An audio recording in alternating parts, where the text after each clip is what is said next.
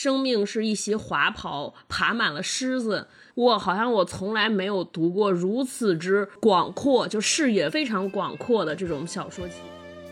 我看这本书的时候，经常会觉得它是一个悲悯版的鲁迅。嗯，他有一次在跟张大春的一次对谈里面，朱西宁跟他讲说，有事的小说好写，没事的小说不好写。但是朱西宁没有解释什么是有事，什么是没事。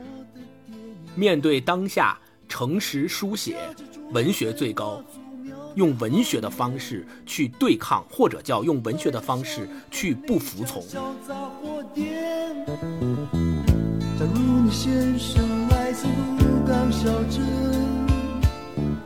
请问你是否看见我的爱人？Hello，大家好，欢迎来到这一期的文化有限，我是大一，我是超哥，我是星光，大家好。今天又跟大家聊一本书啊，我们聊了两期比较随性的话题，大家都特别的支持，但是我们还是要坚持读书 读下去。又有人听到这儿关了，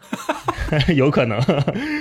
今天这一集我还挺喜欢的，因为这本书啊是我一直都非常想读并且想了解的一个作家，就叫朱西宁。嗯，那朱西宁这个名字啊看起来有点难写，而且他那个最后那个第三个字，我们还考据了一下，问了问说到底读什么啊？因为他那个宁是一个上面一个宝盖头，然后一个心，底下一个用，那个比较复杂的那个宁，它有两个读音，一个叫宁，一个一个念宁。嗯，有一个台湾的明星，我们都叫张钧甯，张钧甯，但实际上。这个字在朱老师他这个名字里面读宁，朱西宁。嗯，我们还还问了一下编辑，查了查，所以今天我们就要聊聊朱西宁的一本新在大陆出版的书，叫《破晓时分》。嗯，那朱西宁是谁呢？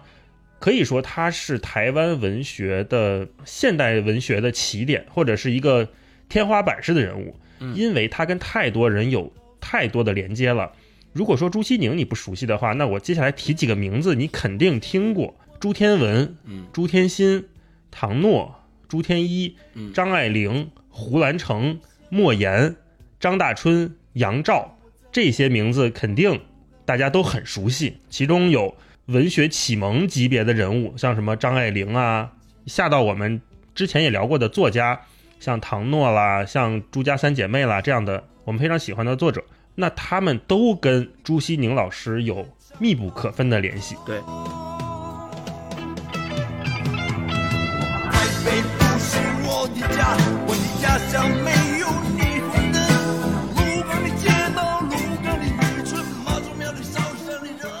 我这次还看了一下莫言老师曾经在一次采访里面说过，说。朱西宁是他的文学先驱导师。如果他早看过朱西宁的作品，他可能就会对他的写作产生很大的影响。我以为说早看了就早拿诺贝尔奖了。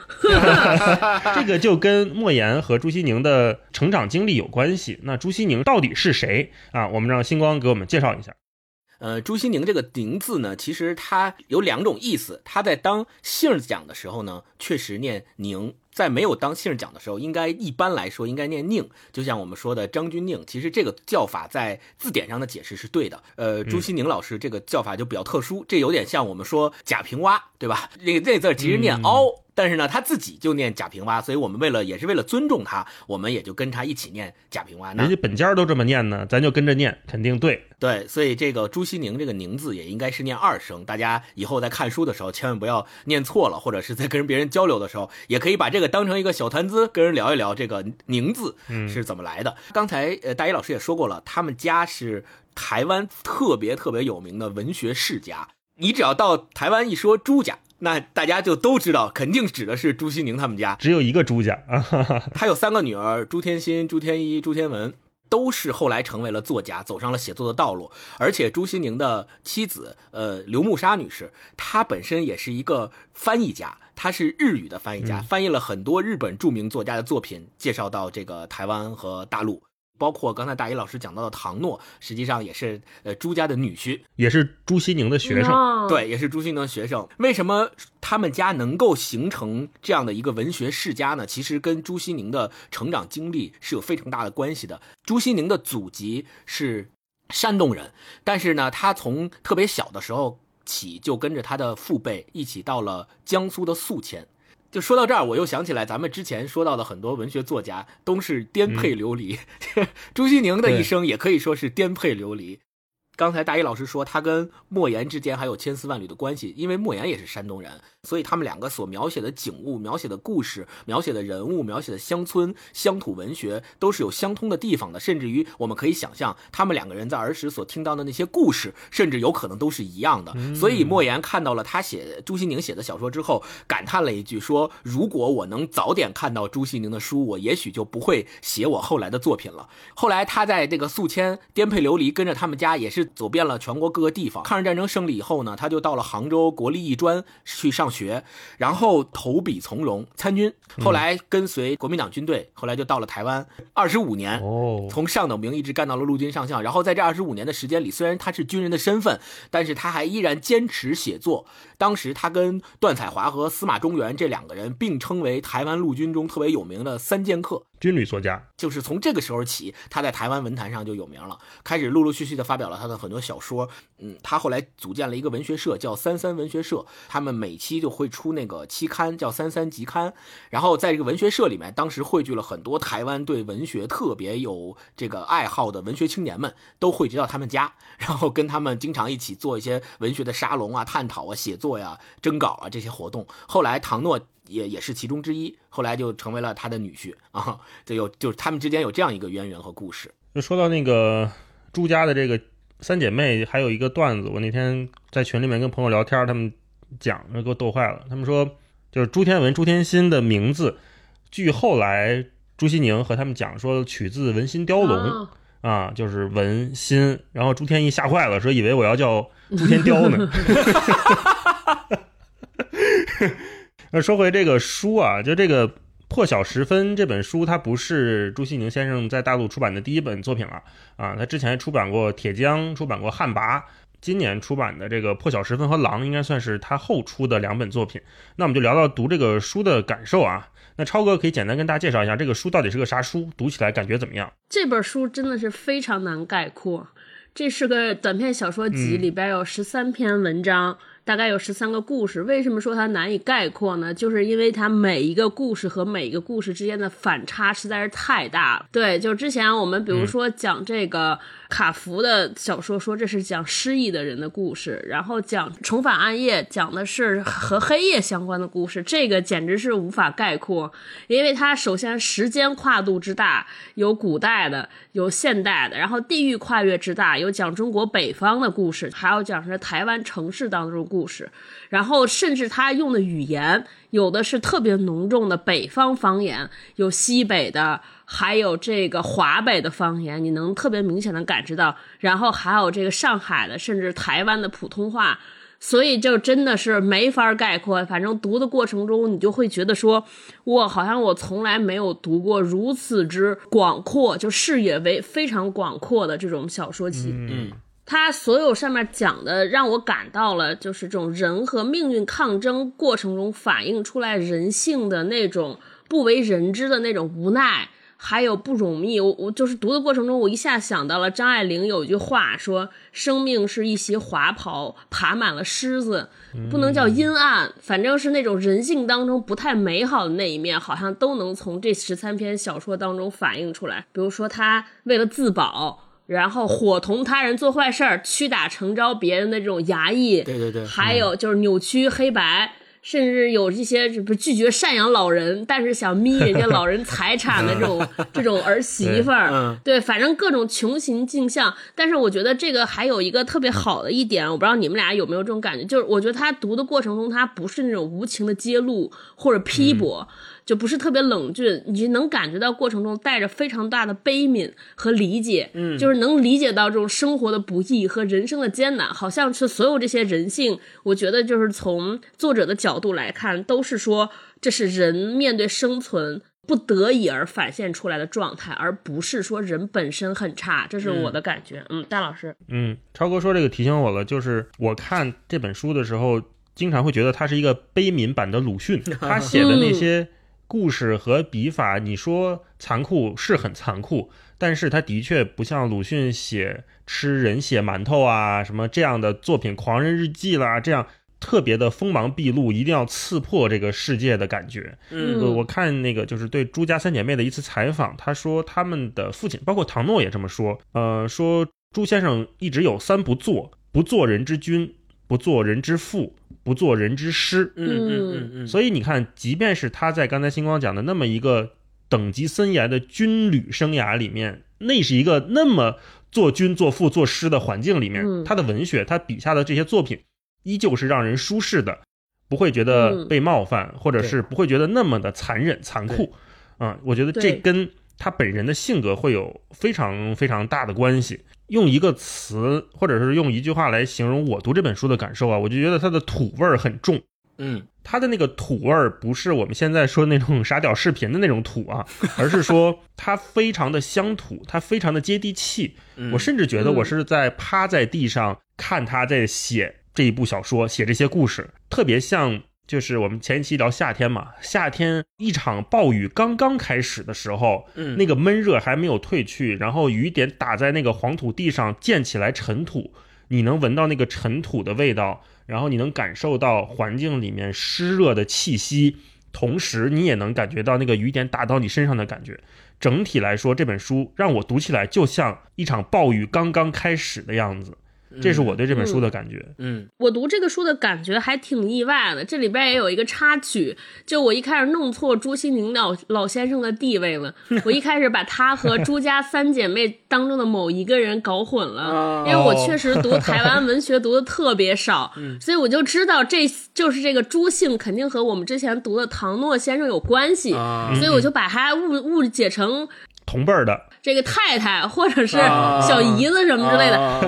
的，这也是受了台湾那个演员的影响，那演员不是张钧甯吗？所以你知道刻板印象就觉得这是个女生的名字。对，我觉得我对台湾文学有特别大的刻板印象，可能受台湾电影的影响特别重。嗯就读之前，你能你总觉得应该是像我们看的台湾文艺电影一样，它应该是那种小确幸讲都市。然后讲那种小城、小城生活里边的这种饮食男女呀、柴米油盐啊，然后顶多再往大了写，就写写这种眷村的故事吧。刻板印象觉得他一定是，比如说他肯定深邃，但一定特别温柔。再怎么着，我都觉得有点软绵绵的，就是那种感觉。然后一翻开，直接给我惊了。第一篇应该讲想的是讲的是一个南方的城市在收残，就是然后在过程中几家人的故事，然后再往后翻讲的是北方，还有杀狗，哇，我都惊了，我说 哇，这写的这么硬朗吗？嗯挺狠的啊。后来才明白，对，这么狠吗？然后我就好奇，我说这些题材都哪儿来的呢？而且就是他好几篇写方言是西北方言，我说这这写的也太像了吧，这不能啊！就两个台湾台湾的女女性怎么能把这个西北方言写的这么好呢？嗯就最后发现哦，不是不是，第一是年龄确实很大，因为一看就是刚才通过讲你们讲朱老先生的经历，也知道他有很长时间在大陆和北方生活过的这种故事，是的或者生活过或者打过仗的这种基础，所以他对这种驾驭起来这种故事就驾轻就熟。我翻到小说的最后，看到有也是有一个年轻作家在写怀念朱西宁先生的文章的时候，有一句话点醒我了。他说朱西宁先生一直在嘱咐这个年轻作家说，他让我不要学外在世界枯萎，不得不凝视内在，微观自我的所谓新生代作家，而保持广阔的宏观视野。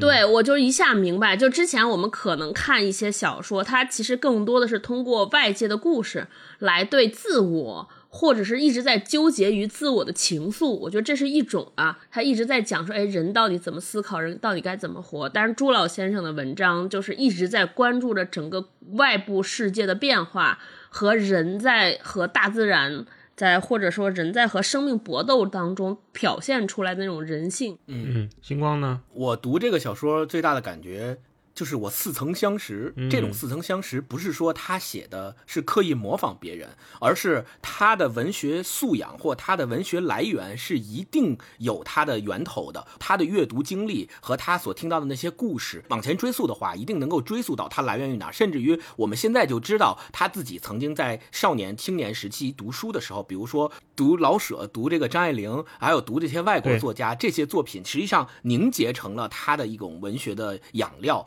滋养成了他现在所写的这个风格。那我读他这个短篇小说集，第一是复杂。为什么是复杂？它分几个方面。第一是他所描写的小说人性写的非常复杂，有故事的那些篇章里面，故事很挺复杂的，然后人心挺复杂的，这个是第一个感觉。第二个感觉就是由这个复杂再往下深一层，就是强韧。这个强韧来源于，嗯，你会发现他那个里面所描写的那些人，他们对生活，他们对一些事情的看法还有观点。都很强韧，面对苦难的生活，表现出的一种应激式的反应，让你感觉到很强韧。他们有着对生活非常强烈的击打感，生活迎面而来，他们迎面而上，就是这种感觉。强韧之后，你再往下去探一层，你就能感觉到一种尊严。这种尊严不单单指的是生存的尊严，甚至于包括他这里面描写的死的人，有都有一种死的尊严。在很多其他的小说里面，你很难看得到。我只在老舍的一些作品里边能够略略的看到他们两个之间有相似的脉络，比如说在《骆驼祥子》或者在呃《北京人》这些作品里面，你可能会看到他所描写的底层的老百姓的生活，他们面对扑面而来的生活，他们的那些反应，以及在这个过程当中所表现出来的复杂人性。接着星光这个说啊，我觉得这本书写的它很宏大，因为我看这个书看完之后，我又重新翻了一遍，我大概想给它。稍微梳理梳理，像超哥在前面讲的这本书里面有大陆的故事，有他到台湾之后写的台湾的故事，嗯，后面还有一篇他有点写了多个角色在同一个事件里面的故事，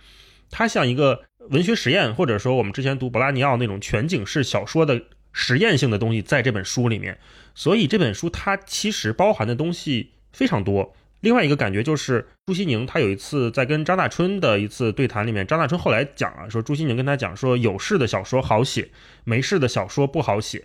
但是朱西宁没有解释什么是有事，什么是没事。不过我们看《破晓时分》这本书，你就能感觉到很多故事最后是无事发生的。比如说 第一篇《春去也》那个文章里面，最后什么事儿都没有发生，是一个。被隐藏或者是被压抑的欲望，嗯嗯，但这件事情它没发生。比如说偷古贼那一篇，他写的是人心的冷漠；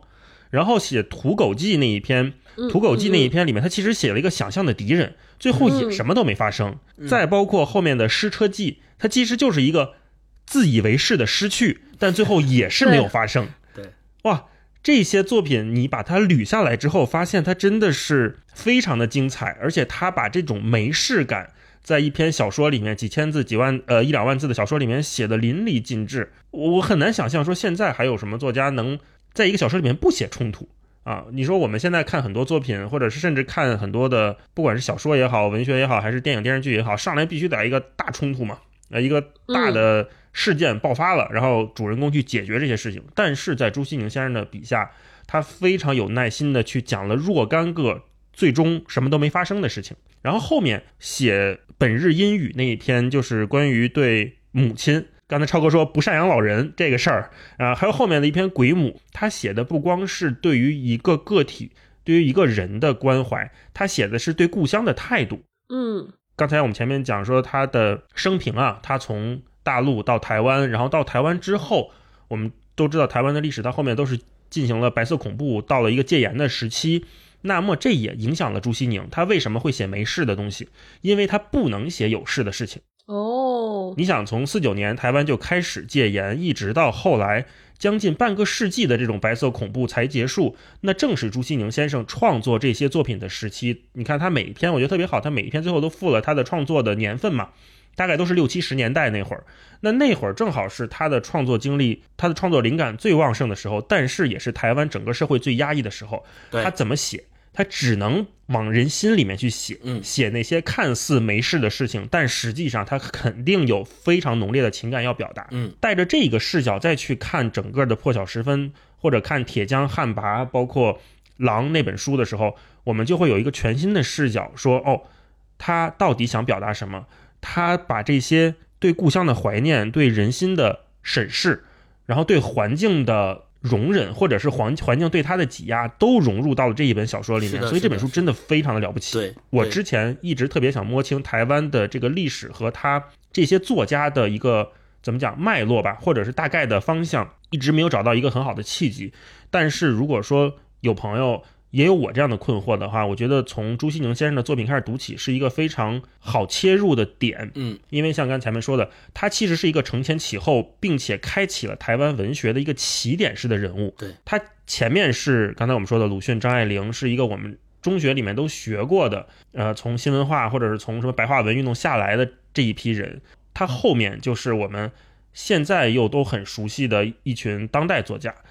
他的这个身份非常的了不起。我在读整本书的时候，我觉得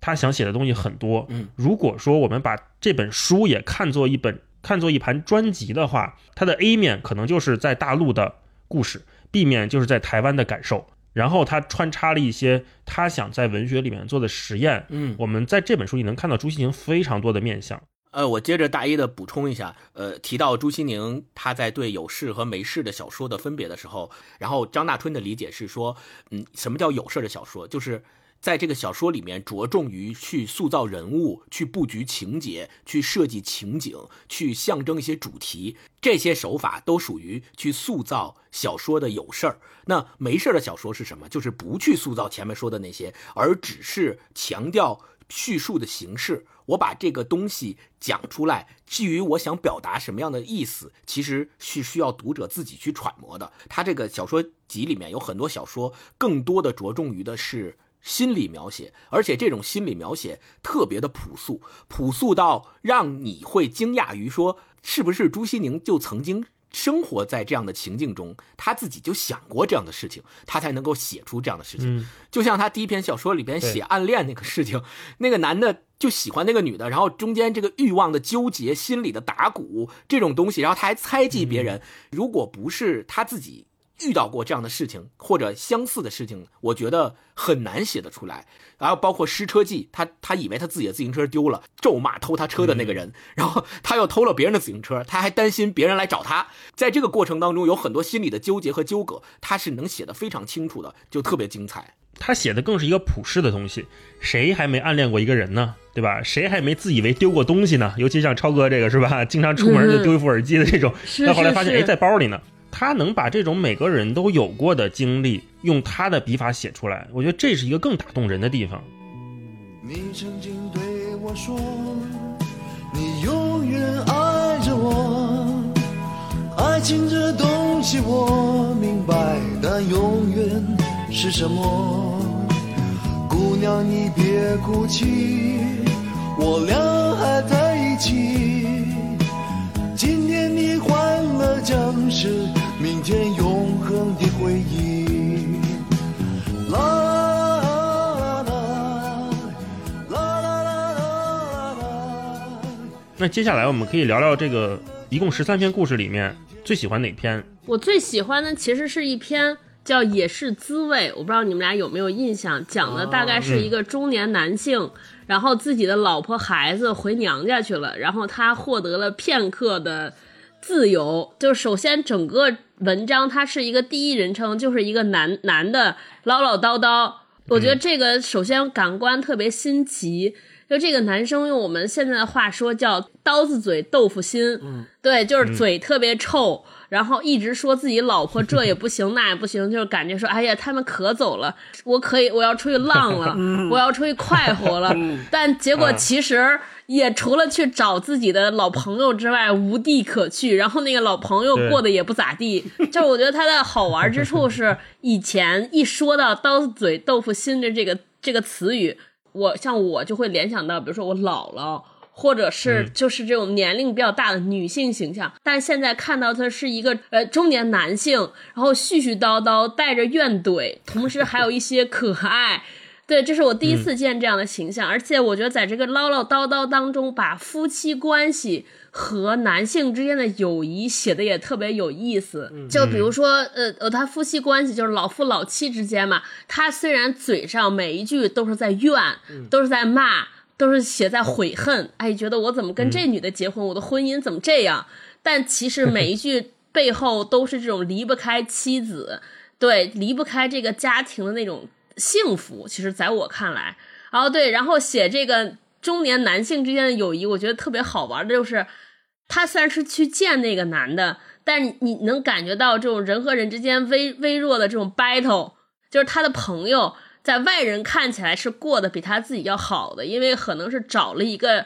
经济条件更好的，带来了好多财富，能开一个小超市儿什么的。用他解读就是又酸 酸柠檬，就是他找各种他说 你看虽然他有钱吧，但他媳妇儿这个他气管炎。不给他自由，就反正我觉得就是特别有趣味。就突然间，因为之前的那些文章、那几篇小说，呃，他讲的都是一些就离我生活比较远的这种宏大的叙事，突然间变成一个家长里短的这个男男的，然后从车站送出来，絮絮叨叨，有贼心没贼胆儿，嘴上说不行，其实身体很忠诚，就是反正我觉得就特别好玩儿，然后整个人写的特别可爱，也特别温暖，嗯，这是我特别喜欢的一篇。星光，你最喜欢哪一篇？我最喜欢的就是《失车记》那一篇，跟超哥这有点像。说说为什么呢？超哥刚刚说的那个就是他老婆去回娘家了，然后他自己在那胡思乱想，说什么我老婆走了，我可以放浪一点了。其实也是描写的自己的心理，就是他一直其实都没有跟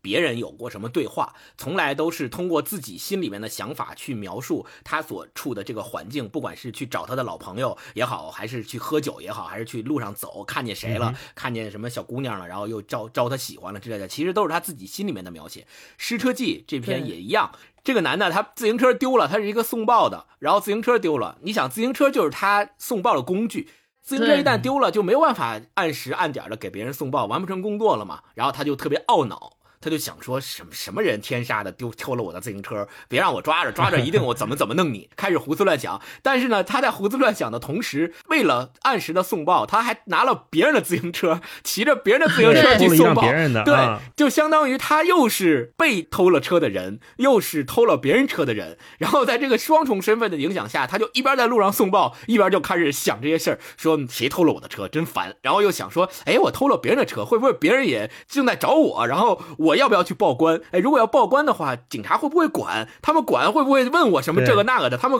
可能也会问我说，特紧张。对，你的车是从哪来的？你他又把我又牵扯进来了，然后说那我应该怎么办呢？那特逗，对，就特别逗。然后他就来来回回的，是描写他自己的心理，特别真实。首先是因为大一说的，我们每一个人都有过丢东西的经历，也许在你丢完东西之后，心里也会有跟他一样的想法。另外就是最后这个故事的结局特别的好，他最后他到了对他特别好的一家这个就是老头老太太家里面。就老头老太太把他当干儿子看，警察来整这老头老太太，被他看见了，然后他就以为警察已经追查到他了，准备要让他去这公安局自首去，心里特别忐忑。然后进屋门之后也不好意思跟人老头老太太说，哎，我偷了别人的车。结果没想到是人公安局去找人家说。他丢的那辆车找着了，让他去公安局领。嗯，整个的过程当中，你跟着他一起心情跌宕，一起忐忑，一起去这个思索，说到底这事儿应该怎么办？最终的结局呈现在你面前之后，让你哦，原来是这样，一下就心情舒畅了，释然了。对，这是我喜欢的。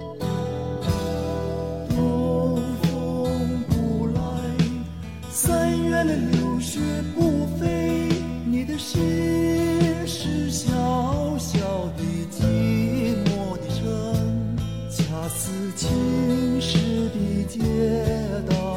道向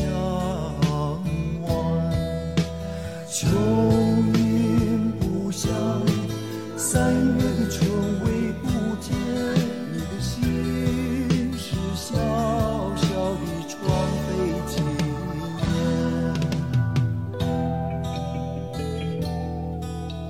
就是顺着超哥跟星光刚才讲这个，我想再说说有事儿没事儿这个事儿啊。就张大春或者朱西宁说的这个有事儿没事儿分两方面。这个没事儿啊，一方面是书里的人觉得这不是事儿，另一方面是书外头的人觉得这不是事儿。嗯，这就涉及到我们读这个小说的预期，就是主人公觉得这不是事儿，但是我们看起来张力很大。比如说这个《土狗记》，或者比如说《冷雨》，比如说后面的《鬼母》那两篇，好像是。主人公很冷漠的接受了这一切，但是我们看起来他是似乎又有反转，或者是他似乎又不那么正常。嗯，另外呢，确实书外头的人觉得也没什么事儿，就是刚才星光说的什么失车记啦、春去也啦，或者是什么这些故事，他是写出了我们每个人都有过的经历、有过的感情，这样就更容易，就这种没事儿更容易产生共鸣。嗯，就是沿着大一说这个没事儿。我想起来，当年冯小刚形容视之愈合的电影，我觉得就是他那个形容的话，特别能拿来说明读这篇小说的感觉。我觉得印象非常相似。他说那个感觉就像是从潜艇底下发射出一颗炸弹，嗯就是你从表面上看着好像没有发，就从海平面上看好像没有什么特别大的波澜起伏，但是在海底已经砰一下，整个一个炸开，底下已经暗潮汹涌到不知道什么情况了。看着看着，然后等等等，突然间水面就砰一下爆出来一个特别大的潮涌。嗯我觉得就是这种感觉。你一开始就觉得说，哎，没什么，就跟着看看看，然后突然间就扎到你内心不知道哪一处了，然后心就突然紧一下，或者心突然疼一下。我觉得就是这种感觉。就像是海底深处的地震引发的海啸，在海平面上看其实没什么，根本没有什么预对兆。但是，一旦海底地震一爆发，它那个巨大能量海啸能掀起好几十米高的巨浪，就有这种感觉。没错没错对，超哥说的这个其实跟大家对朱西宁的观感和印象是非常一致的，就有很多朱熙宁和朱家的朋友，他们都在说朱熙宁是一个外表看上去特别特别平和的人，并且他是一个特别嗯温柔、特别温和，说话不紧不慢，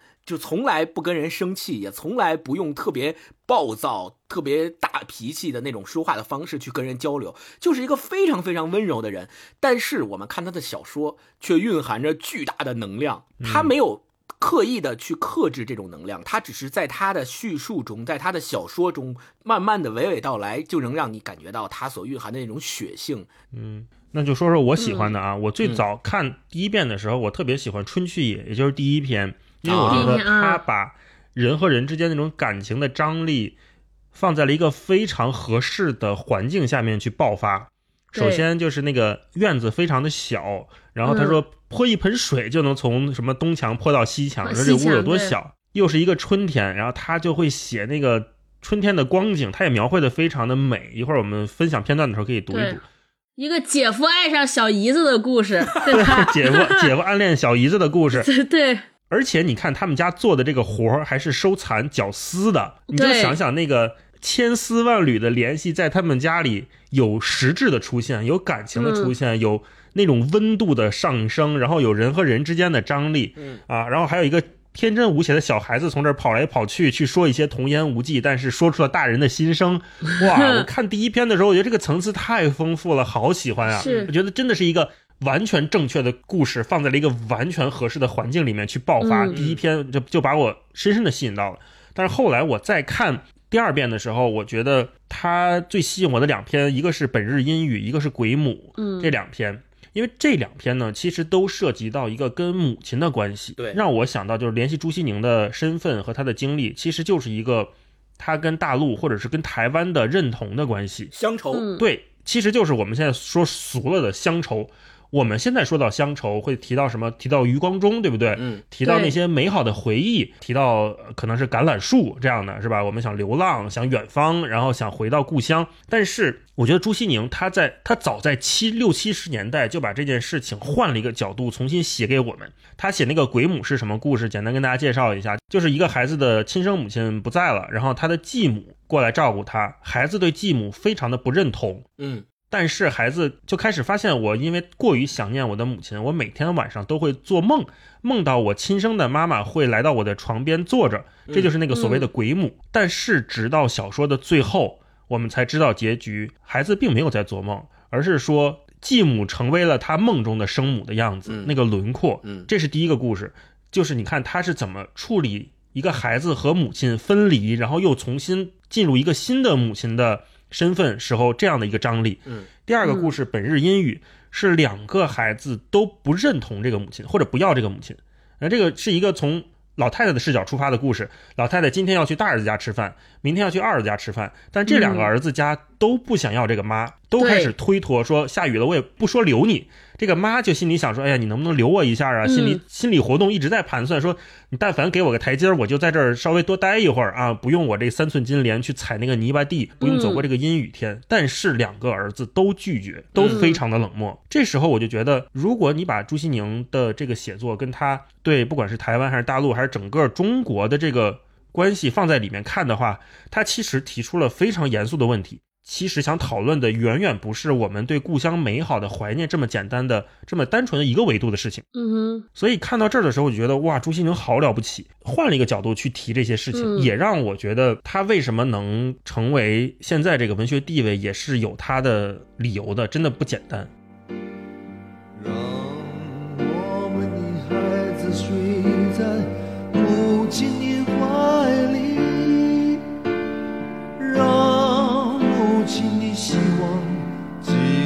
在孩子的梦里。当三月阳光轻轻抚照着大地，春风也带来了清朝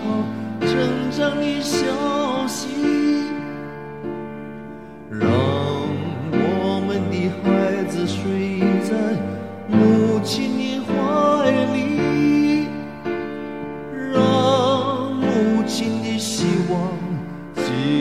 在孩子的梦里。当流水悠悠飘来花香的醉意，春雨也滋润了绿叶萌芽的奇迹。刚才我接大老师说这个话，就是讲朱西宁为什么厉害。我是那天突然间看看那个现在特别火那个电视剧《觉醒年代》里边有一个演讲，有一个晚清的那个怪杰叫辜鸿铭做了一个演讲，叫《中国人的精神》。他讲哎，中国人到底有什么独特的心性？就是他做那个演讲的时候，我我突然顿悟，我说为什么我觉得。朱西宁先生的了不起，就是我觉得他所有的这些文章里边，把到底就是用现在俗话讲说中国的国民性或者人性当中的那种美也好，或者丑的地方也好，就刻画的非常之准。就是辜鸿铭当时讲说什么叫做中国人的精神，他认为说中国人的精神最显现的特性 gentle，我觉得那个翻译特别好，叫翻译成温良。嗯，然后他解释说，说这种温良不是说天性软弱，也不是脆弱屈服，而是没有强硬、苛刻、粗鲁和暴力。他说，真正的中国人可能是粗鄙的，但粗鄙之中没有粗野；也许是丑陋的，但是丑陋，但是它不可怕。说也许是庸俗的，但是庸俗之中没有侵略性。真正的中国人也许是愚昧的，但是愚昧之中没有荒唐。他也许是狡猾的，但是狡猾之中没有邪恶。嗯，就这些一形容出来，我一下想到了我看整个朱西宁这篇小说集的感觉，写的这些所有文章里边的人，真的就是这样，他很温良。是的，他是是不是有坏心思？但是他又没有那么坏，所以你整个感觉他是可爱的，他是鲜活的，他他是有一点无奈的，可是他又有自己的坚持。的对对，所以我觉得他对人性整个洞察的非常深。嗯对，接着超哥那个说，我想起朱西宁他在另外一个作品里面，就不在这个嗯书里面，他叫《现在几点钟》里面，他写过一句话，其实流传非常广。他说：“家不一定都是使你习惯的地方，这也是为什么他离开了，不得不离开了大陆，然后到台湾，然后又在台湾过得非常的压抑。然后同时他在《鬼母》里面，他有一段也写的非常的精彩，我就先先分享一下。他说，嗯就是这个孩子啊，他以孩子的视角来讲，他说凝视着这颗投影，投影就是他头的影子，凝视着这颗投影，梦的翅翼打起盘旋，螺状的盘旋，偌大的房屋静得可怕。不错的，家之外那些庞杂的市声仍然闹着失眠。这个失眠的都市总要兴奋到很深很深的夜，无从辨明的市声，机械的、叫卖的、敲击的、喧嚷的、电器的，而唯独这一栋空旷的房屋，这个叫做家的所在，能听见落针在地。嗯。如果说我们还是把这个家放作他当时生活在台湾的话，完全可以对位，就是外面的世界那么的喧嚣，那么的精彩，那么的引人入胜，但是这个家里面是消煞的，是一根针落在地上都能听到的声音。他对这个家不一定让他习惯。我补充一下，大一刚刚说到的，为什么他说家不一定都是使你习惯的地方？这个跟他的生平是有非常强烈的高度联系的。就是我们刚才讲到，他从小到大都是一路的颠沛流离，一路的去迁徙，一路的，我们甚至可以说是被逐，跟着他的呃家里的长辈们一起。不得不离开某一个地方，往往都是被动的、被迫的在流浪。嗯，然后在这个过程当中，哪怕他后来跟随军队到了台湾，也是不断的去辗转于他所住的地方，然后他坚持。不买自己的房子，坚持不考虑买房，因为他认为他总有一天是要回到大陆的，这是他自己的一个非常强烈的念想。但是很遗憾的是，这个念想直到他去世都没有能够成为现实。但是我们可以看到，这个念想一直萦绕在他心头，通过他的笔，通过他的作品，通过他的小说，强烈的表现出来了他与大陆、与他的乡愁、与他的乡土之间的联系。我们生活在大陆的人，我们都读不到的感觉，我们都读不到的故事，我们都没有办法去亲身体会和体察的那种乡土的情节。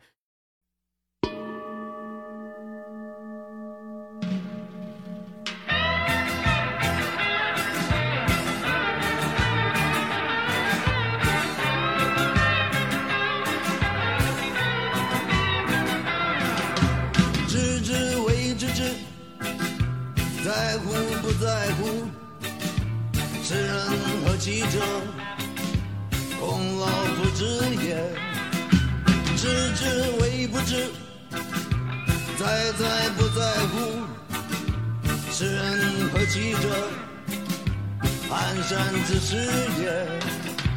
不知为知之，不在乎在乎，知人何其者，其人是也，很久。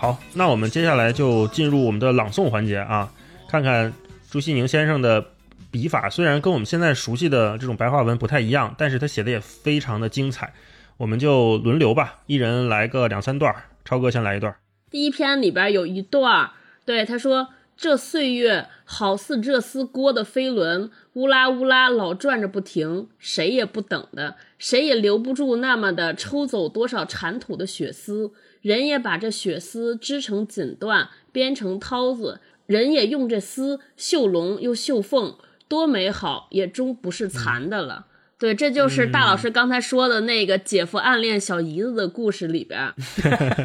对，这一段发生在哪儿呢？就发生在姐夫就是白天有很复杂的心路历程，然后晚上一个人睡在凉席上。他们家很小，他的屋子已经被小姨子、媳妇儿、丈母娘都占了，他一个人只能睡在外边。他晚上又睡不着，你知道吗？春心漾动，躺在外边就开始胡胡乱想。然后这就是他想的，岁月在流逝。我觉得他自这里有个暗的比喻，把岁月的流逝和他自自己的生活结合在一块儿。他可能在想说自己不停的像蚕一样在吐丝，在在被生活掏空，啊，成就了别人。超哥说这个，我我就跟一段，也是这一篇，我的确标了。我后来突然想，如果是我们春天推荐的话，早一点读这个书，我可能会推荐这一本书，就春天适合读的作品，就是万物萌动，那个感情在里面，哇，太浓了，就是也是这个。春去也里面的一部分啊，说一天下来，脚踢手刨忙不停的，摊到这样拼搭的铺上，原该倒头就扯鼾，偏偏就不行。听着布谷鸟一身春暖，一声声叫春，连绵春雨，梦给盐水淅淅沥沥打穿了千个窗，百个洞，打碎了。翻一个身，褂子口袋里的铁烟盒碰在丝架子上，打惊的大罗也没有这样想，不知是几惊天了。春天长的夜连着夜，又那么多的骚扰，提的、叫的、碰的、撞的，不是风时就是雨时，人心比什么都更骚。哎，这段我也标了，对对对对。然后最后一句话就是更精彩，就是你能感觉到一个小说的完美的结束是什么样的。最后这这个整个故事的最后一句话，他说：“春天就是这样的来了又去了，带走一些，留下一切，就是这样的。”哇，写的太好了。我给大家补充一下这个背景，这个背景是什么？它其实是属处于封建社会，还是可以一夫多妻制，对吧？然后这个姐夫自己的媳妇儿呢，因为只能生了一个闺女，他还想再生个儿子，绵延后代。然后呢，大家其实媳妇儿和丈母娘都跟他开玩笑说，不然你把这个小姨子也娶了吧，对吧？啊，这样的传宗接代，而且看上去两姐们儿也不会互相的欺负。但这男的还说，哎，不要不要不要，就是嘴上说不要，上过不去。对，然后心里就 很诚实，其实心里早就春心萌荡了。然后但表面上还要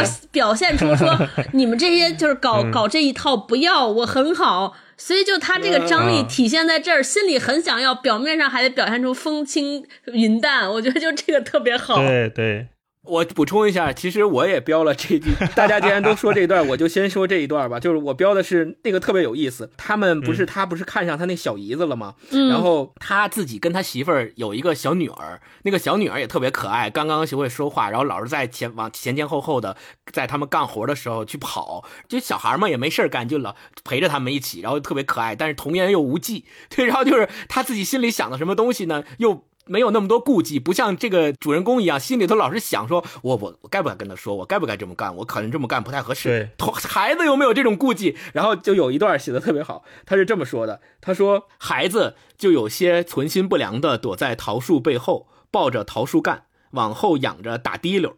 晃到树干这边看他爹一眼，晃到树干那一侧瞟他小姨一眼。我要要小姨给你做什么？要小姨生个小弟弟给我，说做小姨的给弄得很意外，仿佛一时还不明白这个意思。爹说我娘不会生小弟弟了。嗯，就这段我就读的我我自己都乐了，我就能想象到他那小姑娘抱着树干在那转悠，关键还是个桃树。对，小姨还逗他说：“你想让小姨给你什么东西啊？”然后那小孩童言无忌就说：“我想让你给我生个小弟弟。”他们之间的这个伦理关系 实际上是不允许，现在最起码还不允许他小姨给他生一个小弟弟，没有这种关系。但是这小孩就想要个小弟弟，然后他又觉得说：“哎，我妈说了生不出小弟弟了，那你小姨你给我生吧。”所以就就这种感觉让你觉得哦就。又真实又可爱，然后在那个环境描写之下，又那么的恰如其分，又让你感觉不到说，哇，这个事儿好像是是一个冒天下之大不韪的事儿，让你感觉哎。挺美好的，就让你甚至于觉得说好像也还行。对对对，就是小孩再一次把皇帝的新衣 这件事给捅破了，就是表面上还在那儿斯斯文文的，还在这儿来呢，结 结果就被他女儿一下戳中了心事，他肯定就特别慌乱，说哇，他肯定想说，如果连我小女儿都能看出来我想干嘛，是不是所有人都知道了？对哦，就这个这句话背后应该还有他的惶恐。他可能以为自己演的多好呢，结果说哇，我闺女这么小都看出，那完蛋了，是不完犊子了？是不是所有人都知道了？对对对对对，有道理。超哥不说，我还没想到。这篇小说特别有意思的地方就在于，到最后，我甚至认为，其实全家除了他自己之外，大家都知道他是怎么想的了，只是就这层窗户纸 他没有捅破而已。就哪怕丈母娘带着他小姨子回老家了，没有见不着了，告别了，他心里头还在春心萌动，还在荡漾呢。但是。即使这样，他小姨子和他丈母娘应该也知道他自己心里到底是怎么想的了。然后他最后那个结尾留了一个伏笔，就是说春天到明年还会再来，他们明年还依然会干这个事儿，对吧？然后也许明年丈丈母娘还会带着小姨子还来他们家帮工，那还会发生什么事情，就由读者自己去想象了。我觉得这个伏笔埋的特别棒。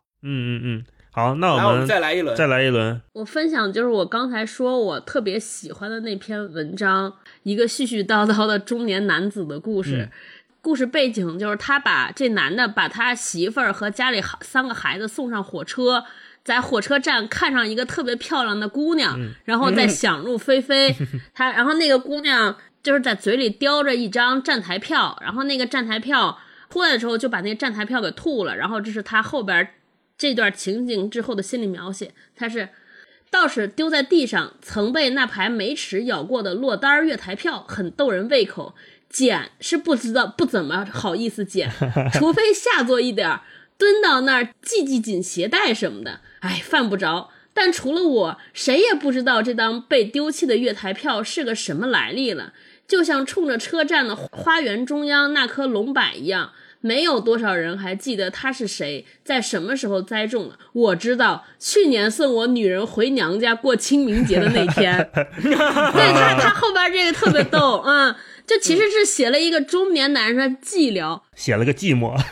对他一开始还在就是各种看漂亮的姑娘，而且还想着怎么。就是追这个姑娘把妹，就大家好像让我让我觉得说他是个情场老手，这个人可能老干这些事儿。媳妇儿一走，他就出去跟别的女的浪去了。结果他后边往回一转，说去年来的时候送女人的时候，他都注意到那棵柏树，就可见说他其实是个多么老实的人。而且我觉得这细微之处也说明了这种结婚多年之后，这种中年生活、婚姻生活当中的。就是大家已经没有什么话可说了。你想送人的过程中，他跟那媳妇儿就俩人，根本无话可谈，以至于他 闲的都去看那个别人怎么种树，而且记得很清楚，就可见他生活多么无聊，多么苍白。这就是我特别喜欢这段。超哥说这个，我突然想起来刘震云的那个“一句顶一万句”啊，就有的时候就人的悲欢是相通的，“一句顶一万句”里面也是就。中年夫妻到后期就是完全无话可说，一一句话就给你怼回来了，或者说一句话都不想说，就那个劲儿。但是两个人心里都有各自的小九九，就疯狂盘算。嗯，是，这个就是啊。嗯，大老师好，那我分享一段啊，我分享一段就是叫《冷雨》的一篇。那这个呢，其实就是讲田地里下冰雹，然后这些。嗯，农民他是怎么去处理这些冰雹的？我看的时候呢，有一种稍微有点猎奇的感觉，因为首先我也没割过麦子，但其次我也不知道在当地会有这样的习俗。这个习俗是什么呢？我给大家简单的念一段啊：天上云层重重叠叠，红的要滴血，黄的又像生了病，还有一层低沉沉的灰云，一团又一团急急的飞跑，仿佛天也跟着降低，低低的压下来。不知为什么那样重，就要坠到地上了。人都说怕要下雹子了，怕要下冷子了。可人不这么说，人都避讳那个，都说坏喽，要下冷雨了。天是这种凶色，人的脸不知是因着天光，还是害怕成那样子，蜡黄蜡黄的，一面气急败坏的抢着收割那些总要还再迟两三天才能更丰实一点的麦子。人是在跟老天抢夺粮食，跟土地拼命。这样的吉巴黑，镰刀老是砍在指头上，抓一把鲜血掩住了创口，却不敢歇一歇。看着天色，可又埋下了头去，使出大劲儿猛译了。那个译就是割麦子的那个意思。后来就是这个故事发展发展，知道原来老妈妈带着一个闺女在这割麦子。那闺女呢，因为前一天晚上被老妈妈指使去田里偷别人家的麦子，让这个看田地的一个算是个流氓占了便宜。这个流氓说：“我来，第二天你你你你让我弄一下，然后我第二天来帮你割麦子。你让我弄一下，太棒了。但实际上，这个流氓 第二天来了，也没有帮他割麦子。下冰雹这一段，我觉得哇，写的太精彩了。说起风了，地上黄沙扬起来，一下子就刮得天黄地也黄。人爬到牛车上压住麦垛子，漫天尽是飞散的麦苗，那层低低的云跑得越发慌乱了，好像什么都在急急布阵。”准备来场很像样的冰雹，天上乌云黑的要往下滴墨，滴下来的却是这些白冷冷的袍子。雨把尘埃打落，展眼望去，真够清亮的。风向陡然变成四处八方又狂又乱的搅着狂欢，冒着樟脑丸那么大的雹子没命的抢。袍子越下越大，打在盛着磨水刀的黑罐上，打在泥罩子上，打在镰刀上、斗笠上、车架子上。没有这样又悦耳又刺耳的响声，这娘慌得不顾周全，车上的还是地上的。他娘忽的想起了什么，丢下镰刀，四处去捡袍子，吆喝他三妞一起捡吃呀，赶紧吃。三招姐他娘拖着一掌心蛋大的袍子，要多着急有多着急的逼他吞下去。三招姐愣愣的，以为他娘生了疯病，快点吃，快吃下去，吃了老天就留住冷子不下了。快呀，我的小姑奶奶。嗯，他娘倒像是跟他说着私房话那样的提挤，生怕给谁偷听了去。要吃你自个儿吃。三招姐儿没有好生气，一扭脸去抱地上卖姑子装车。隔着斗笠，袍子也一样的把脑袋打痛。他娘赶紧过来抓住他，你看看人家，你看看人家是怎么的。他娘指着盛家地里的情景给他看，只见那边盛家两个大妞来不及的往下吞袍子，连那个过门还没满月的新娘子也在内，一个个捡起满掌的冰雹，冻得扎着手，只顾往那姊妹俩手里送，催着他俩吞下去，吃吧。嗯黄花闺女一吃，老天爷就留住冷子不下了。他娘还在催，可是三招姐一颗也不肯吃。反正最后就是这个三招姐还是吃了，说嘴唇冻得又红嗯又发麻。她知道，就直属她知道，就算她一口气吞下整斗笠筛子的袍子，那又中什么用？张开眼睛，怜惜地看了他娘一眼，在那一张尽是苦命纹的脸孔上，仿佛也绽开了一丝巴望，全都聚在他三妞身上了。娘，算了吧，够了。三招姐喃喃不清地说：“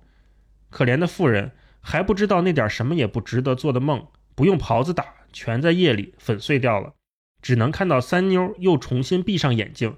睫毛梢子上悬着亮晶晶的两滴清泪，不流也不消。还有什么呢？轻轻的小唇上挂着一丝清淡的苦笑，什么也没有了。看那凄惨的田野，然而冷雨还在不停地打在人们哀哀上告的心田上。嗯整个这个故事，我觉得写的太精彩了。因为你看前面刚开始说要下冰雹了，整个天阴下来，然后人们开始抢，跟大自然去抢，说我赶紧把这两三天还没熟透的麦子赶紧割下来。但是我们又知道这娘俩家他的田也不大，麦子也不多，然后下了冰雹之后，又开始逼这个闺女吃冰雹，闺女冻得一塌糊涂，但是最后没办法，我就遵循了我母亲的意思。可是这一切都发生之后，冰雹早已经把田里面的这些麦子都打折了，一切都来不及了。嗯所有的挣扎，所有的苦难，最后都变成了命运车轮下滚滚碾过去的那些粉末。嗯，觉得又残酷，然后又又绝，怎么能写成这个样子？嗯而且你看他那些环境描写又写的嗯非常的美妙，真的太会了。太会了，对，来，星光来一段。我要分享的就是我刚才说我特别喜欢那篇《失车记》里面，嗯我之所以喜欢，是因为它第一描写的特别可爱，第二它充分的表现出了那个丢车的送报人的心理的状态，第三是它的语言特别好，嗯就是我马上要分享的，嗯它的语言特别的平实，特别的通俗，让你感觉到。原来我们平时就是这么说话的，然后他就把这种方式用在了你的心理的表现上。比如说最经典的这篇文章，他写于一九六四年，我就看着看着我就笑了。为什么呢？因为一段写的一句话，就是我们现在也在不断的用的一句话。他说：“好在这辆单车也不是自己的，能骑几天都难说，不是借也不是偷，顺手拉来应应急，报总得按时送到，不信用立刻就有人来顶。”钱难赚，屎难吃。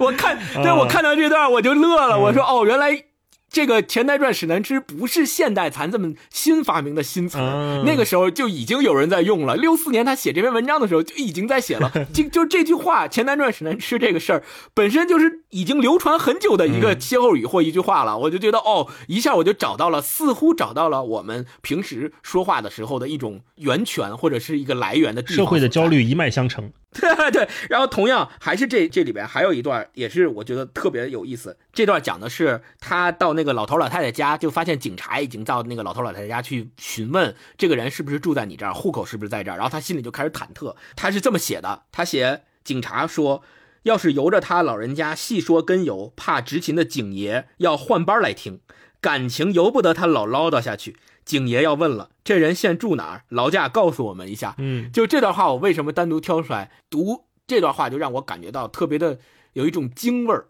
就像我们看老舍的《我这一辈子》的时候，你像我这一辈子，其实他一开始讲的就是由这个主角他自己来讲，说我这一辈子是从什么时候到什么时候，我经历过晚清，经历过民国，对吧？那我在这个过程当中，我又当警察，我又娶媳妇儿，我媳妇儿又跟人跑了之类的。其实他就是用自己的这种自己的叙述来讲述他自己的故事的。那同样的，在《诗车记》里边，我刚才念的这一段，就让我仿佛又看到了这样的一种叙述方式，而且他这个用词特别的精味儿，什么感情由不得，还有包括说劳驾告诉我们一下，啊。这种让你就感觉到说，哎，好像他就是一个从小生长于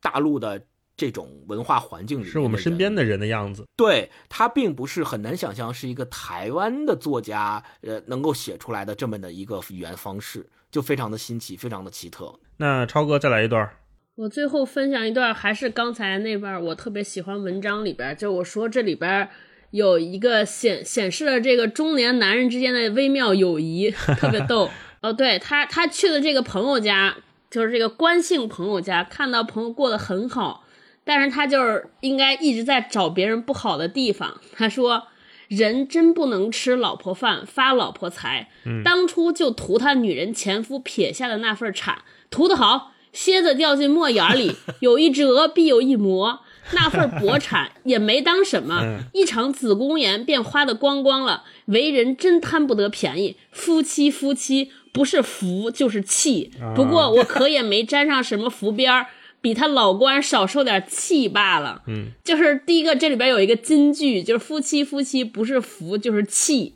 对，跟春晚小品似的。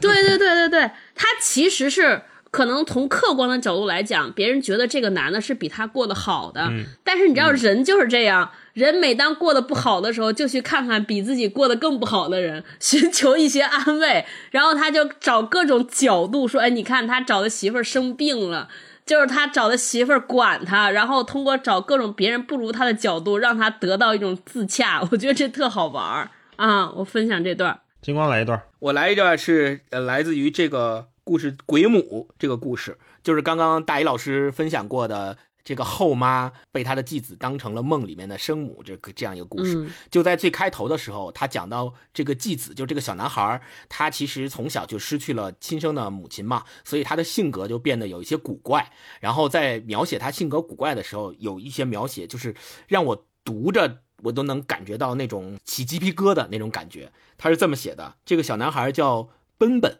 就是三个牛在一起的那个奔字。他说，奔奔喜欢做别人不能够做的，他能把两片盐碱轻易用指头一掀，便折叠上去。盐碱里层那血赤赤的鲜肉翻朝着外面，眨也眨不落的，视觉上仿佛罩着一顶红色透明帽檐儿。还有算不得什么的，奔奔能够每一颗牙齿缝子里夹进一枚废剃刀片儿，夹上七枚八枚，一口的利齿对错出金属的狰狞，张大他闭不拢的发酸的颚骨，东追西追下那般胆小的女生尖叫。常识的总会被锋利的刀刃割伤了牙肉或者唇肉，奔奔自己总能觉察得到，尝得出血的咸和腥味儿。我读到这儿的时候，我浑身起鸡皮疙瘩，我就想象他把那个剃刀片夹在自己牙缝里，然后去吓别人，然后同时把自己的嘴唇和自己的牙牙龈给弄得都是血，然后流下来，然后还能自己尝到那个血的味道。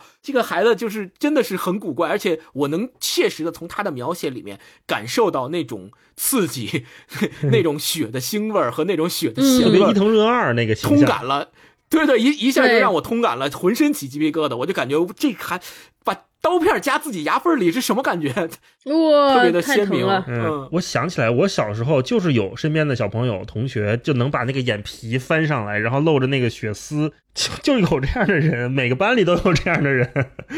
我就感觉到哇，真的是描写的特别的真实，就像是仿佛就在你眼巴前儿有那么一个孩子就就那样干。嗯那我就分享这个也是鬼母这个最后一部分啊，就最后说，这这个小孩儿本本知道了他妈灵魂不是他的生母啊，是这个继母后半的。他们俩有一段对话，说那声音悠悠的说：“妈真该死，原想吓一吓你。”苍白的脸从那一转黑发底下扬上来，本本一震，然而真是把本本激怒了。本本一下子感觉到什么最宝贵的东西从手里流失了。你吓不住我，是没有吓到你。奔奔好勇敢。继母求援似的双手伸过来，平放在床上。妈只想吓吓你，好让你不敢睡在这儿，好跟妈睡到那边去。我不要。嗯奔奔撕扯着头发，然后捶打着床板，给他一个满足和安慰的母亲的鬼魂，猝不及防的就这么幻灭了，什么也没有了。可是你需要妈妈照顾，不要不要不要。这块写的特别逗，他写的就是 标，就是标志的标，就是这小孩儿就念急了嘛不要不要不要合起来，对，奔奔发狂地摇着头。继母木木地站起来，她那满头长到肩上的黑发，平时总是挽一个高尖儿，而现在全部散下来。他那张原就很白很瘦的脸庞便愈发的更白更瘦了。妈真希望就这样下去，真好，每天每天就等着夜里到这儿来，听你亲热的喊妈，听你那么多的真心话，也听你那么多可爱的谎话。笨笨的黑眼瞳动也不动地固定着，为一时涌到心上来的那么复杂的激荡而抽搐了那张小面颊。笨笨似乎干瘪下来，软弱下来，在那片刻之间，当电灯突然大亮的时候，全文结束。嗯，我把我觉得他把小朋友的情绪、大人的想法，然后整个环境和整个故事的配合，就描写的非常的恰如其分。那你看《鬼母》这一篇作品，完全可以对位到朱西宁先生本人的经历。奔奔这个小孩儿，他的生母去世了，那就是朱西宁先生从大陆离开，他失去了他山东的祖籍，他在江苏成长的经历，这些他都没有了。他的故乡已经消失了，他的母亲消失了，那他来到了一个新的环境，有了新的继母，那这个继母就是当时的台湾政府。台湾政府对他们做什么呢？那奔奔作为一个新来的孩子，或者说台湾后来管他们叫外省人嘛，他们也自称是外省人，就是因为他们不是台湾原住的原住民，不是本地人。那这些外省人为了让自己在后妈面前显得更有力量一点，就像一个小朋友非常可笑，我们大人看起来很可笑、很幼稚的种种行为，把自己搞得很可怕，对吧？在嘴里含刀片儿，把自己伤害，伤害到自己，就是为了让自己看上去更强大。那在这个后妈面前，孩子会这么做。那后妈做了什么呢？后妈也就是后来的台湾政府。那台湾政府就是去创造所谓的恐怖，去吓唬这个孩子。那我们都知道，就是后来的白色恐怖。那这个孩子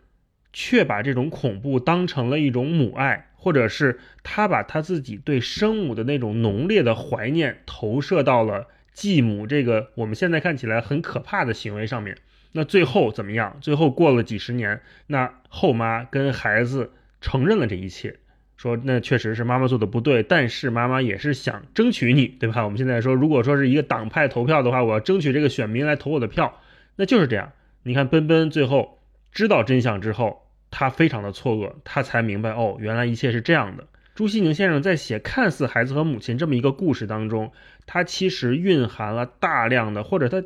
放进去了强烈的他自己对身份、对故乡、对当时的政治环境，包括对一个人和母亲的关系非常多的讨论在里面。在《破晓时分》这本书里边，其实每一篇我们仔细看都能找到这样的影子，这就是一个好小说家他在讨论的问题。thank you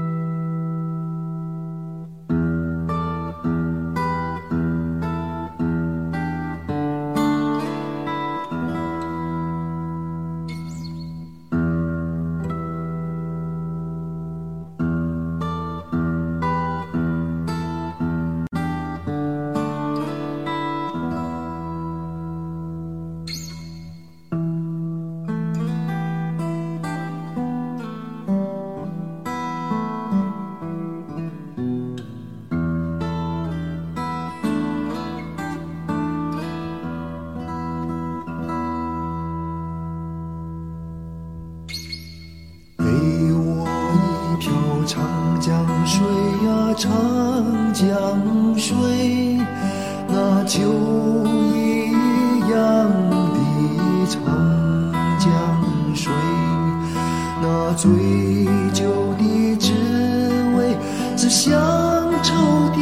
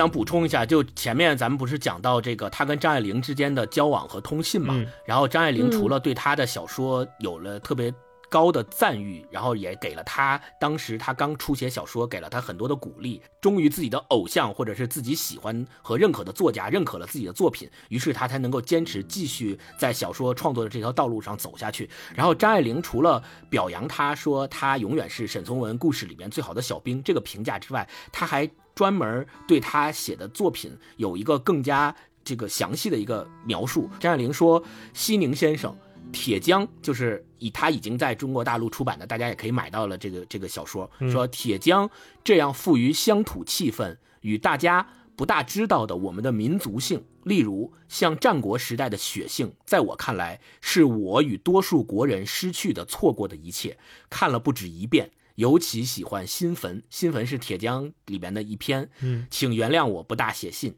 祝见笔。这个是张爱玲看了他的《铁匠》之后给他的评价和回信，我觉得特别好的概括了朱西宁先生他的写作风格里边所能够代表的所谓的叫乡土文学的这样的一个传统。但是呢，说到乡土文学，又不得不提到在七十年代的时候，台湾省内掀起过一个运动，叫乡土文学的论战。在这个论战里面，曾经就有人归纳说朱西宁和呃，另外的一些作家，他们是乡土文学的代表，但是朱西宁对这个是不认同的。嗯，他自己专门写文章去反驳这样的一个归纳。就你，因为我们大家之前我已经说过了，朱西宁其实是一个特别温和的人，他从来也不发什么脾气，从来也不对自己的作品写一些就是评价，就别人评价他的作品，他也从来不回应，他也从来不谈论自己的作品怎么怎么样，不不自辩也不辩白的这么一个人。但是呢，有人把他归为乡土文学之后，他专门写了一篇文章来非常隐晦的表达他的观点。他的观点就是，他认为通过一种文学的风格，或者是文学创作上的时间，来把一系列的文学或文学作家归类为。同一个品类的这种行为，他是不认同的。他认为我们不应该这样去归类文学，我们也不应该这样去归类作家。嗯，补充一点吧，那个三三书房或者叫三三学社，就是它能超越这一些我们所谓的地缘或者是政治方面的事情，因为那个三三它要有一个来历，前面那个三就是三民主义啊，那其实是当时中国的这种思潮，那后面那个三其实跟朱先生的信仰，呃，这个基督教有关系三位一体，啊，呃，大概就是这样，就是其实是一个中西结合的这么一个学社。我们能看到朱西宁先生他并没有被这种世俗的划分或者是世俗的势力所裹挟，他只是想把真正的文学或者真正的有价值的东西传承下去，才做了这些事情。那被后人所不理解，这也造成了为什么我们后来很多时候看不到，或者说前几年吧，在大陆出版之前，我们是不知道有这个人的，甚至反正我是不知道啊，就只是说，感觉是断了一个代。但是后来我们才发现，哦，那原来是从朱先生开始延续到现在的。所以，如果想去了解这方面的作品，或者了解这方面的历史，或者当时的人在想什么，我觉得从朱老师的朱先生的作品开始读是一个很好的切入点。我们刚才也谈到了朱西宁先生作品，也讲到了台湾这个第一文学家庭朱家的一些故事，还有他们的渊源跟台湾文学的渊源。那其实我们最后如果总结一下，我们可以看出来，就是面对当下诚实书写。文学最高，我们可以把这三点总结为朱家这个家庭的价值观。就他们一直是在践行这件事，嗯从朱西宁开始，到他的三个女儿，到他的妻子，甚至于到他的女婿，以及他通过三三学社所影响的一大批后来台湾文学界的这种中流砥柱式的人物，他们这种传承，这种对文学的信仰，我觉得是特别值得我们去学习的。嗯，总结的好。嗯，作品推荐环节，来，星光先推荐吧。嗯，因为我读台湾文学也比较少，因为他我看他这书，我刚才一开始的时候就说，我仿佛看到了老舍的风格，以及我们所知道的中国大陆的一些这个作家的风格，尤其像老舍属于这个人民艺术家嘛，他的用词也是非常的通俗，并且在描写底层人民生活的时候也是非常的贴切。就是一个作家，如果他高居庙堂之上，他是绝对写不出来类似于老舍和朱西宁先生这样的作品的。所以我就推荐这个老舍先生的作品给大家。如果大家感兴趣的话，可以对照着来读一读。其实他们两个之间既有相似，又有这个渊源和脉络相相似的地方。同时，朱西宁先生他自己当然也有自己的这个创新，也有自己的一些非常独特的地方在。所以我推荐老舍先生的作品给大家。好，那我这次就不推荐书了吧，我推荐一盘专辑，就是罗大佑的《知乎者也》。嗯。因为这也结合为什么我们前面谈朱老师朱先生他对乡愁的描写，或者他对于母亲或者对于故乡的书写，他是角度跟我们都不太一样的，他是有一个全新的观点在里面，所以我就想建议大家跟我们一起听一听罗大佑的《知乎者也》这一盘专辑，有机会的话，朋友们就找过来听一听。嗯。台湾历史，尤其是现代当代历史，我们很多朋友都很熟悉，从看电影啊，从听音乐都能感受到。但是我们最大的标签，或者是我们接受度最广的，大概是从罗大佑，呃，从齐豫啊这些歌手开始的。对于他们之后的作品，他们之后的电影啊、小说、电视剧、音乐，我们很多朋友都耳熟能详，大陆的很多朋友也都很喜欢，甚至整个在中文世界上面都有很大的影响力。但是在他们之前，比如说在罗大佑之前，这个台湾的社会是什么样的？他们经历了什么？很多时候，我个人并不清楚，也是通过这次读朱西宁先生这本书，我才慢慢的梳理出来台湾为什么从四九年开始啊、全台湾戒严，然后经历到一直到八七年戒严解除，中间又经历过怎么样的经济危机啊，然后大陆这边对台湾的影响又是怎么样的，整个塑造了朱西宁先生的宝贵之处。因为我们知道，在那将近半个世纪的白色恐怖时期，台湾的政治的环境是非常的消煞和紧张的。这也造就了朱西宁先生为什么他一直写没事儿的事情。前面我们也说了，就是他只能往里走，嗯他不能往外去写那些发生的事情，什么二二八啦，什么美丽岛啦，可能他不会去这么写，但是他会写到人心里面去。这也是我们当代很多作家会怎么讲回避的母题吧。当我们知道环境不允许的时候，很多人的创作他会改道，他会继续去写其他的有事，我们说那个带引号的有事的事情，比如说他就架空写什么玄幻了，或者架空去写侦探了，呃架空去写武侠了，这这些都是典型的有事的作品。但是我们还有没有耐心去写这些没事的作品，写到每个人的心里面去的这种作品？我觉得现在可能会比较少了，因为这件事情难度也很大，所以我就建议大家听着罗大佑的歌啊，或者听着橄榄树也可以，来读一读朱西宁先生的作品，会有一个比较好的体验。来，星光，大一刚刚说的，就是从一九七零年代末台湾有乡土文学论战以来，朱家包括朱朱西宁还有朱天心他们在做的一个努力是什么？其实就是一种用文学的方式去对抗，或者叫用文学的方式去不服从。这种不服从体现在哪？体现在当时乡土文学论战的时候，台湾的政界认为政治正确是啥呢？就是像张爱玲写的那些城市里的小资产阶级啊，都是属于商女不知亡国恨，是属于姨太太文学，是不提倡的。你只有写农民工人、写劳苦大众才是应该的。但是那个时候他们就没有按照。政治当局所想象的那种方式去迎合他们去写这样的东西，他们就写他们自己要写的。然后包括到九十年代，说政治家其实需要塑造敌人，然后他们就把外省人塑造为他们的敌人，来凝聚他们的民心。所以那个时候就是说，写台湾本土就是好，写中国大陆的题材就不好。那个时候，他们依然朱西宁他们一家子人通过文学的这种表达。一直来做的一件事情，就是说我只做诚实书写，我文学最高。就刚刚我们总结的那几点，其实我觉得这个一直是他们一直在坚持的价值观。我觉得这个也跟大一老师刚刚推荐的那个知乎者也的这些音乐的作品，还有他们那一代人，包括罗大佑在内的他们的这种表达方式，他们的这种内在的价值观的一种凸显，我觉得都是一脉相承的。嗯，我我说句题外话，很多时候我们现在一说起。台湾省一说起台湾那边的新闻也好，热点也好，我们大家总是被政治的那些东西所遮蔽，总是觉得说啊，谁谁谁又绿了，谁谁谁又蓝了，两个人之间又互相打架了，这是这种，我觉得这种东西都是特别的浮皮潦草，特别浮在浅层上面的。如果我们往下去探寻，我们恰恰应该是去看。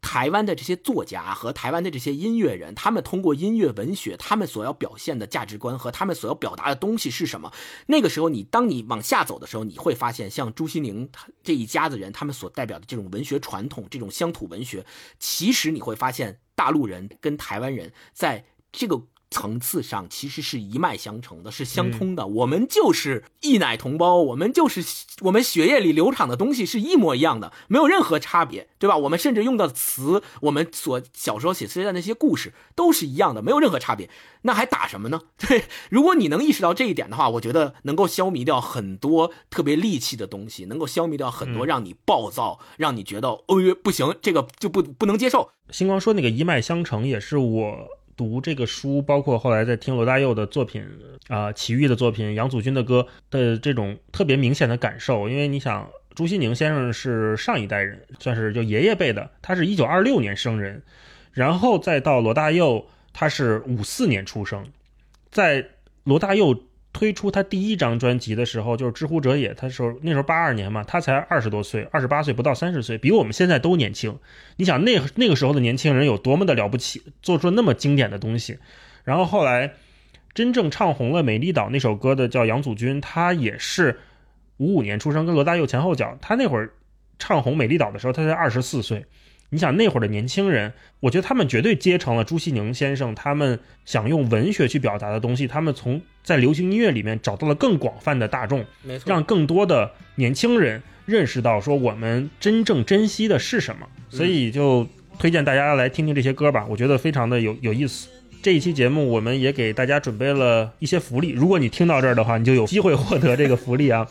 啊，这一期是理想国为我们提供了五套破晓时分加狼的套装送给听到节目的朋友，所以呢，大家可以在留言区里面留言说一说听我们这集节目的感受，或者是说你对乡愁或者对故乡的理解吧。觉得很多朋友现在可能都没有生活在自己长大的地方，那。我们对故乡的感情可以当然是美好的，这是一个非常珍贵的回忆，也可能是没那么美好，或者是有一些自己的观点，都欢迎你在留言区给我们留言说一说。啊，我们会选取五位朋友送出这两本书的套装，也祝大家生活愉快，阅读愉快。好。那我们今天就聊到这里，跟大家说拜拜，下期再见，拜拜。下周见，下周见拜拜。拜拜拜。发黄的相片、古老的信以及褪色的圣诞卡，年轻时为你写的歌，恐怕你早已忘了吧。过去的誓言就像那课本里缤纷的书签，刻画着多少美丽的诗，可是终究是一阵烟。流水它带走光阴的是，改变了两个人。就在那多愁善感的初次流泪的青春。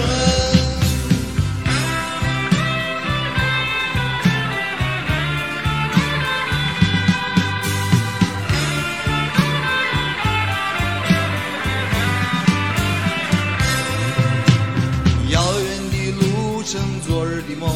以及远去的笑。在世的见面，我们又历经了多少的路程？不再是旧日熟悉的我，有着旧日狂热的梦，也不是旧日熟悉的你，有着依然的笑容。